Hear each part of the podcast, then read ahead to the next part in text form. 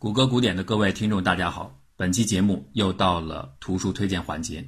这次呢，向大家推荐的这本书是湖南科技出版社出版的《费恩曼讲演录：一个平民科学家的思想》。大家一听这个名字就知道啊，这是很有名的费曼先生的一些演讲整理出来的一本书。费曼是一个传奇人物，他讲演是有非常独特的特色。最大的一个特色就是他很会挖掘和组织素材。那些素材呢，一般是我们普通的人，包括他的同行，不太能够听到的。从犄角旮旯里边，他把它刨出来，然后讲得津津有味。关于科学精神，关于科学时代的不确定性，关于社会的不确定性，费曼都做出了非常睿智的分析，听起来很有味道。感兴趣的朋友，欢迎大家来买这本书《费恩曼讲演录：一个平民科学家的思想》，当当等图书的书店都有销售。我们下面就进入正式的节目。谷歌古典，感谢收听。理查德·费曼大概是整个二十世纪当中最出名的物理布道者，他的智商达到了一百二十五。老实说，这样的天资呢，在人精云集的物理圈子里并不算什么。但是，拥有联觉感官的费曼却有另外一种独特的才能。这位充满了喜感和风流韵事传闻的费曼先生。不仅仅是量子电动力学的奠基人，更是一位了不起的演说家。他讲演的魅力主要不是来自于他谈话的技巧，而是那些讲稿中新鲜的故事。费曼敏锐而长于察觉，许多不经他的提起，也许就要被人们遗忘的边缘人物和实验，在他的讲演当中却每每焕发出光彩，把他的讲解渲染得明晰有趣。这些讲演尽管已经过去了半个多世纪，但其中的许多想法对于今天的我们仍然有启发意义。费曼认为，科学包含着三项内容：找到规律的理性化过程，这个是方法；暂时性构建出来的解释现象的说辞，这就是知识；还有最重要的，基于现有认知的应用及引发的后果，也就是技术。费曼为什么这样来看待科学呢？这其实反映出他对于科学精神深刻而独特的理解。我对他的这种理解非常的欣赏，而产生这个印象正是从他的三段论开始的。很多人会说，今天的人类正处在全面的科学时代啊，看着我们身边无处不在的高科技产品，这样的讲法似乎是毋庸置疑的。然而，费曼的观察却是独到而犀利。在古希腊、古罗马的年代里，神话史诗占据着地中海诸城邦的文艺世界，故而这可以被称作神话时代。在中世纪悠长的黑暗岁月当中，文字卷本里充满了赞圣祈祷的回声，因而这是名副其实的宗教时代。而在如今的二十一世纪，在我们日常生活的文学叙事当中，科学的比例又能有多少呢？看到世界各地在复兴或者是民粹包装下的保守传统的汹涌回潮，人类根本称不上进入了所谓科学时代，最多用我增加的一句话来附注：人们只是进入到了科技产品的时代。科技产品为什么不能带来科学时代？解释这一点其实并不容易，但从费曼先生的角度来看，科学的质疑精神最终放任了对科学自身的。不科学的质疑，在牧民如牺牲的钝化集权社会里，人们更愿意放大这个特点。尖利的奥卡姆剃刀在带来变革力量的同时，也容易被这尖锐刺伤自己。保持开放性和减法性，本是科学相较于其他任何的加法性的神秘主义理论，包括那些不容挑战的宗教信条和放之四海而皆准的人类真理的。最为雄厚的理性力量，但当这样的力量被人类残留的极其原始的种族概念肆意利用时，特别是在缺乏制衡的那些长老式种族当中被利用时，他就又回到了低级而庸俗的敌我丛林当中。改变这个社会最真实的角色，莫过于给襁褓当中的婴儿哼唱童谣的母亲。没有妇孺皆知的科学故事和科学理念。人类就不会真正进入到科学时代。或许有一部穿越小说讲述了一段志在改变大唐历史走向的经历。长生殿里安装了空调，唐玄宗能够感受到酷夏里的凉爽，但他依然只是一个蒙昧的君主，因为他会简单的认为这份不可思议的凉爽奇迹是开元盛世带来的，尤其是当他看到不断点头赞同的高力士。不要轻易的嘲笑别人。我们每个人都可能是这样的李隆基和高力士。科学精神不像我们所认为的那样简单。费曼是一个会讲故事的人，我们就从他讲的两个小例子来说起。弗吉尼亚州的一位教授曾经进行了一项关于心灵感应能力的实验，具体内容呢，也许不是本文后面描述的样子，但是实质是完全相同的。那拿出一副完整的扑克牌。去掉大小毛之后，我们都知道，剩下的牌里面每一种花色将会有十三张。接下来的实验测试很简单，请来的志愿者会分为两种角色：读牌者和读心者。读牌的人呢，就从这五十二张扑克牌里边依次抽出二十张牌，他可以看到每一张的牌面；而另外一位读心者在一旁只能看到读牌人的表情，却看不到牌。如果人和人之间真的有所谓心灵感应的能力，那么人群当中拥有这样潜能的读心者，就可能凭借对另外一端看牌志愿者的表情的观察，感应到他的牌面是什么。于是实验开始了，二十张牌面依次被揭开，读心者经过观察，依次报出他所感应到的那二十张牌的花色。我想啊，任何一个不相信超能力存在的人，一定都能预测得到，这个实验当中，最后猜对颜色的扑克牌应该平均在五张左右。这是极其简单的概率计算，二十张牌乘以百分之二十五的正确预测率就等于五张。费曼和心理学教授也是这样设想的。然而，实际的情况却并非如此，有些志愿者明显表现出了令人吃惊的读心能力。他们不仅超过了五张命中的概率期望，有一些人居然能够猜对十三四张之多，甚至还有几乎全部猜对的。那这该怎么解释呢？这是不是意味着心灵感应真的存在呢？很快就有人对这个实验统计的方式提出了异议。从概率上来说，命中率超过百分之二十五，甚至达到几乎全部猜对，也不是不可能，只是概率极其的小。为了衡量这种高度正确的结果是巧合还是超能力使然，那就必须把全部受测试者的样本放在一起去计算衡量。也就是说，我们不仅要关注那些预测极度正确的人，也要同时关注那些预测极度错误的人。比如说，一张都没有猜对的人，他们之间的相互抵偿可以消除所谓的神奇。只有基于完整样本给出的统计结果，才有真正的说服力。这一点呢，也是很多我们日常生活中的大师们经常用的花招。当他们的超能力表演无效时，总会轻描淡写的说上一句“你和我无缘”或者“今天的气场不对”之类的托词。从概率上来说，这就是要抹掉重要的失效样本，而只去吹嘘那些有效样本，从而造成超能力存在的错觉。气场不对，或者说状态不好，不是不可以讲，但一定要在表演之前说，而不是在表演完成或者说表演不佳之后再去说。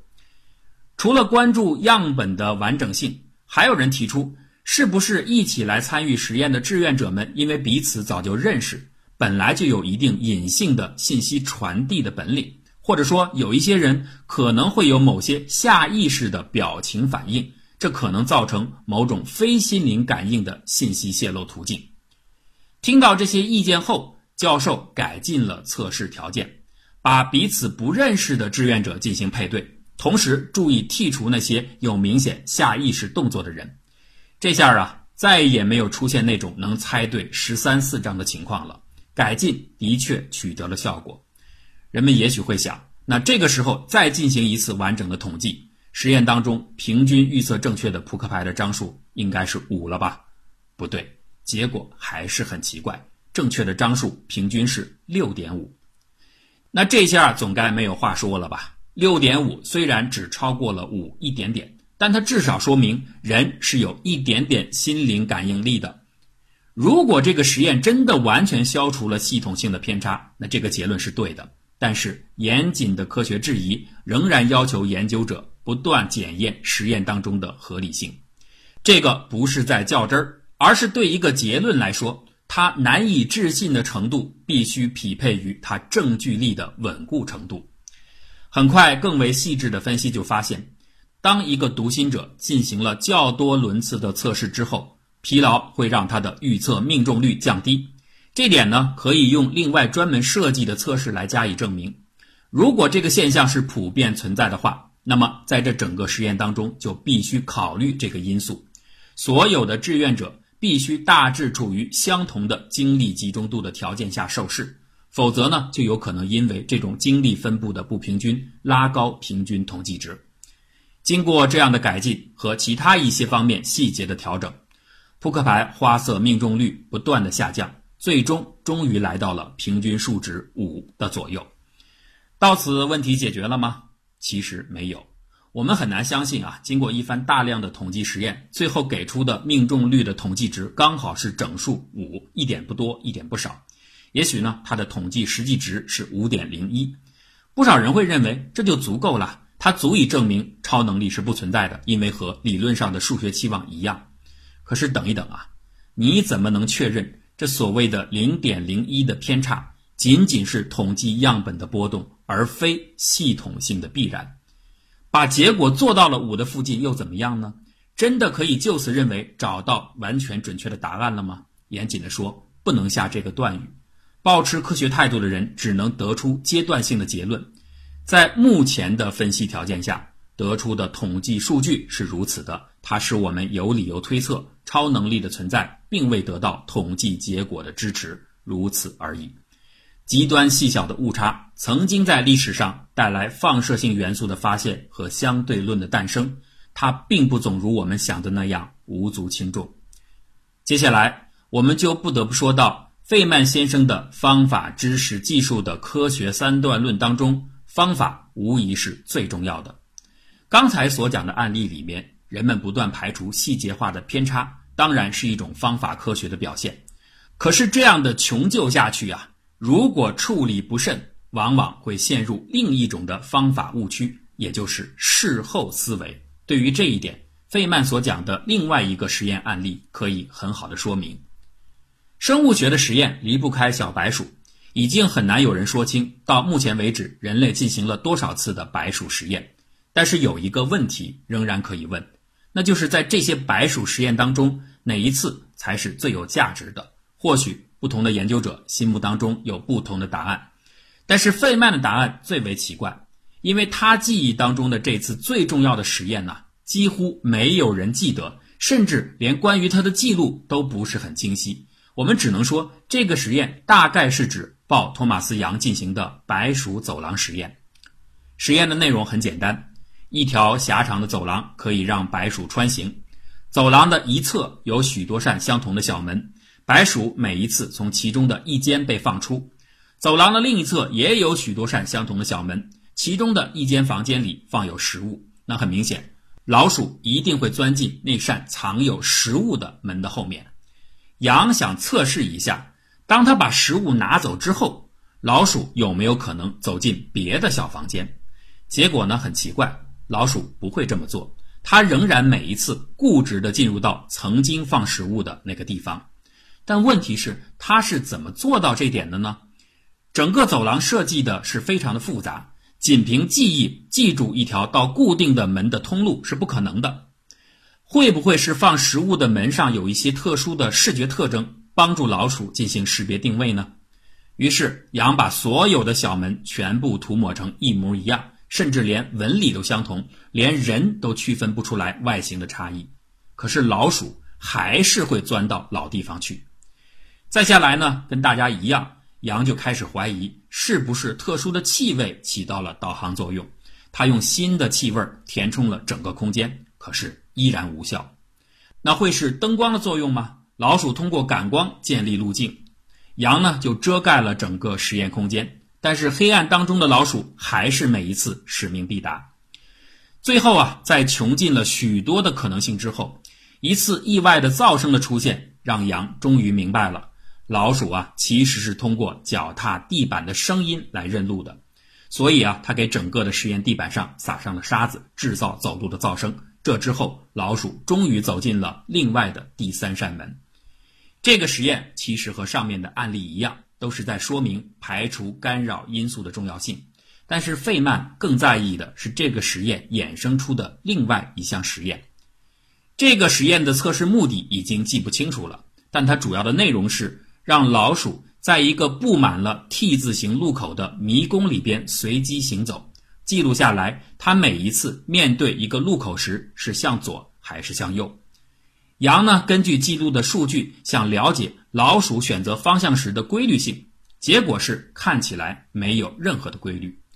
重复了若干次实验之后，有一次他惊喜地发现，有一些老鼠啊，好像具有向左、向右交替转向的选择率。也就是说，上一次向左，下一次向右，接着呢是左右左右这样的前进。羊找到了费曼，寻求数学上的帮助，请他帮着计算一下，按照自己的迷宫的布局，这种情形出现的概率是否小于二十分之一？哎，为什么要算这个二十分之一这个数字呢？因为当时的行为心理学认为，当一件事情发生的概率小于二十分之一，而在实验当中又出现的时候，就可以认为排除了偶然性，而具有研究的意义。费曼大概看了一眼，马上对杨说：“这个概率是很小的，一定小于二十分之一。但是啊，你不要高兴，因为它没有任何的意义。为什么？”杨很不满，这是实验做出来的结果，而且它拥有很小的概率。那它的出现当然意味着客观的规律。费曼摇了摇头，指出：如果你猜测这个规律成立的话，那你要做的是针对它设计专门的测试科目，而不是利用一个有着其他目标的已经发生的测试结果做出解释。偏离目标的分析都只能是解释，而不可以作为证据。后来呢，杨按照费曼的建议重新设计了实验。检验小鼠是否交替选择方向，结果果然是否定的。到此啊，大家或许就能够明白，为什么费曼会把这么一次不起眼的老鼠迷宫试验定义为他心目当中所有实验的基础，因为它说明了方法的科学性才是一切结论科学性的前提。这一点有点类似于程序正义才是实质正义的前提。费曼真的很会勾人。他演讲的时候曾经讲述了一段自己的亲身经历。那个时候，他正在麻省理工工学院读书。有一次，他正在学生会的楼上撰写一篇哲学方面的论文。当时他全神贯注，心无旁骛。突然之间，也不知道为什么，他的脑海当中莫名的闪过了一丝不祥的预感：我的祖母去世了。这个念头若有若无，持续了将近一分钟，虽不强烈，但很明显。而就在此刻，楼下的电话铃声急促的响起。所有的听众听到这儿都以为费曼大概真的也经历了心灵感应的神奇时刻。可是费曼先生话锋一转，接着说：“这个时候，楼下有人接听了电话，然后朝着楼上大喊道：‘彼得，你的电话。’”费曼没有一个叫做彼得的名字，这个电话根本不是找他的。他的祖母活得好好的，没有任何事情发生。所以啊，当你下次再听到任何人向你诉说某种穿越时空的心灵奇迹时，你只需要问他一个问题：你这一生真的只感应过这一次吗？有意的丢弃或者封闭信息，正是科学走不出迷宫的真正原因。节目的最后，再次向大家推荐这本书，湖南科技出版社出版的《费恩曼讲演录：一个平民科学家的思想》。这本书里边还有很多类似我们节目当中提到的有趣的小故事，感兴趣的朋友欢迎大家选购。那还有一个通知，我们的付费节目《谷歌杂谈》正在火热的播出，现在是第二季啊，第一季也在同步销售。如果希望收听这个节目的朋友，欢迎大家加张果果的个人微信七九二二八七六六咨询，或者直接在我们的微信公号下面“杂青年”栏目里边有谷歌杂谈的入口，大家在里边可以直接订阅。感谢诸位的支持。